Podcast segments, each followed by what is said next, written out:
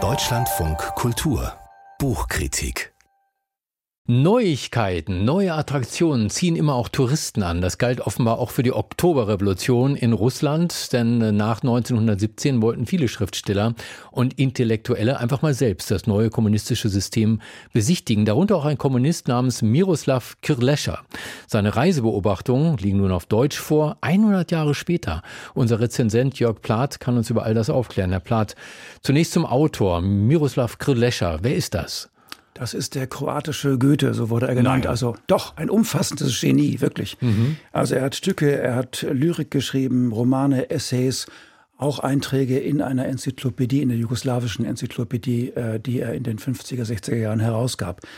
Ein Mann von sehr großer Produktivität, mit Sprachgewalt, ähm, erinnert an, muss man sagen, Bertolt Brecht, Robert Musil, Rainer Maria Rilke und Karl Kraus zugleich. Hm. Und äh, den kennen wir kaum, leider, obwohl seine Werke vorliegen auf Deutsch. Das zentrale Erlebnis für ihn war der Erste Weltkrieg. Der war begeistert, er wollte mitkämpfen und er hat zugleich dagegen protestiert, dass seine Landsleute im Österreich, Ungarn damals verheizt wurden. Und seine Erzählungen haben ihn berühmt gemacht, der kroatische Gott Mars 22. Und dann wurde er ziemlich bald ziemlich beherrschend. Er wurde auch Kommunist, war ein Freund von Tito und hat eben diese jugoslawische Enzyklopädie herausgegeben. Da hat er auch viele Artikel für über medizinische und technische Lemmata selbst geschrieben.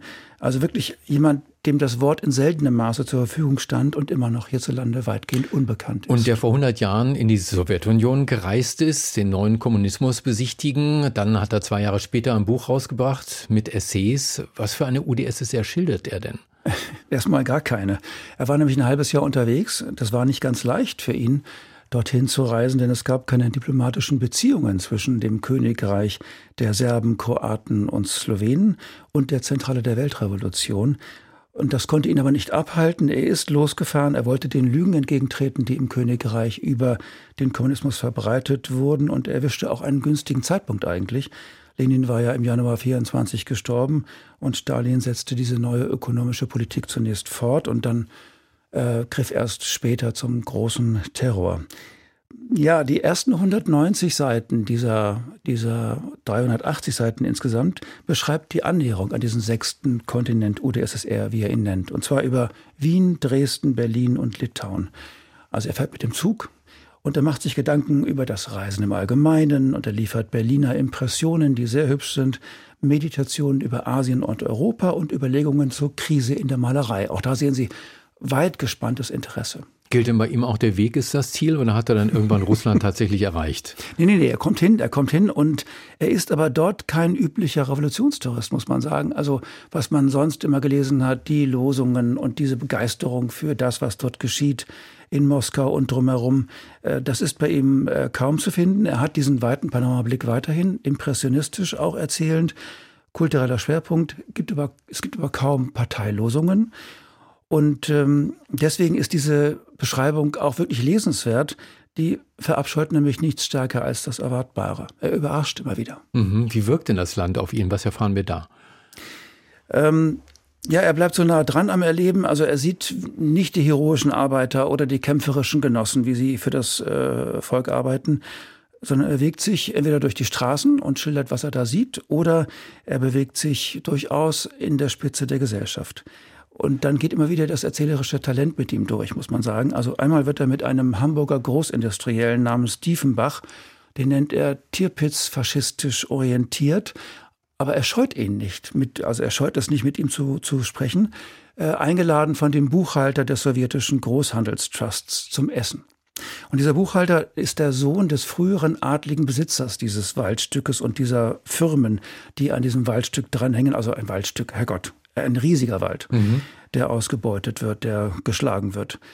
Die Villa dieses Mannes ist beschlagnahmt worden und das Essen findet in einem ärmlichen Raum statt, der durch äh, Vorhänge und durch Schränke in drei Zimmer eingeteilt ist.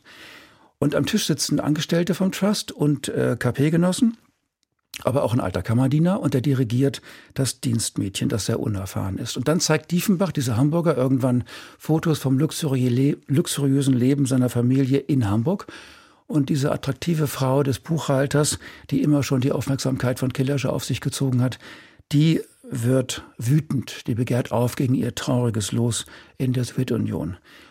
Und das macht dann sehr neugierig auf die Romane von Killerscher, weil er dem auch Raum gibt, weil er das erzählt, was da auch an Opfern äh, zu beklagen ist und wie die sich verhalten. Also zum Stalin-Fan wird er nicht. Nee, nee, nee, das nicht.